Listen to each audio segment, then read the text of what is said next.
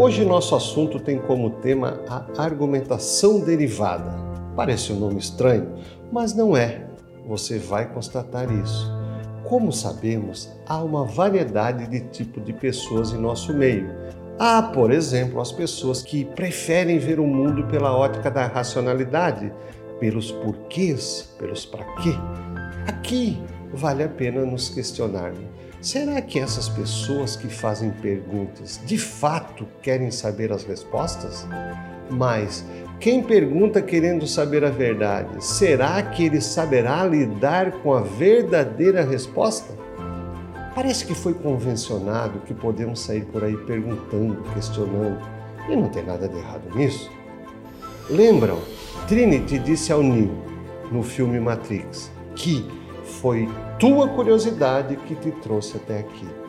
Dia desse, um partilhante reclamava que sempre que voltava da terapia, sua mãe queria saber do que eles haviam falado com seu terapeuta. Interessante. E se sua esposa for a um confessionário, você tem o direito de perguntar o que ela disse ao padre? Por ora penso que não. Para mim, existem perguntas onde a lógica é duvidosa. Por exemplo, se Deus é bom, onipotente, todo-poderoso, por que ele permite essa pandemia do coronavírus? Se Deus é pai e nós filhos, por que um pai mata seus próprios filhos com esse vírus? Enfim, por que tudo isso? De uma pergunta como essa podem suceder dezenas de respostas, desde aquelas respondidas pela ciência até por diferentes credos religiosos. Enfim, há pessoas que perguntam, mas não querem as respostas. Às vezes, nem é uma pergunta, é apenas um comentário em forma de pergunta. Um peregrino pergunta: Onde será que essa trilha vai acabar? Ele de fato quer saber ou pode ser apenas uma pergunta vazia? Outra pergunta, não menos importante a fazer, é: será que realmente devemos mesmo responder todas as questões com a verdade? Exemplificando, se seu filho de 8 anos foi diagnosticado com uma doença terminal e ele te pergunta com os olhos marejados: Pai, eu vou morrer? O que você responderia? Às vezes, o marido pergunta para a esposa o que houve com o nosso casamento e ela responde: Ora, o amor morreu?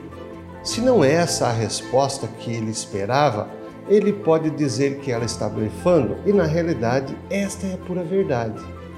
Se não é assim, como responder então? Simples, devemos estar atentos a quem nos interpela e, dessa forma, adequar a resposta à pessoa. Não há uma fórmula, não há um jeito certo. Explicar a pandemia a uma criança é bem diferente da explicação que daremos a um adulto. Pelo menos deveria ser diferente, mas sabemos que em alguns casos há adultos que cresceram só na idade e no tamanho.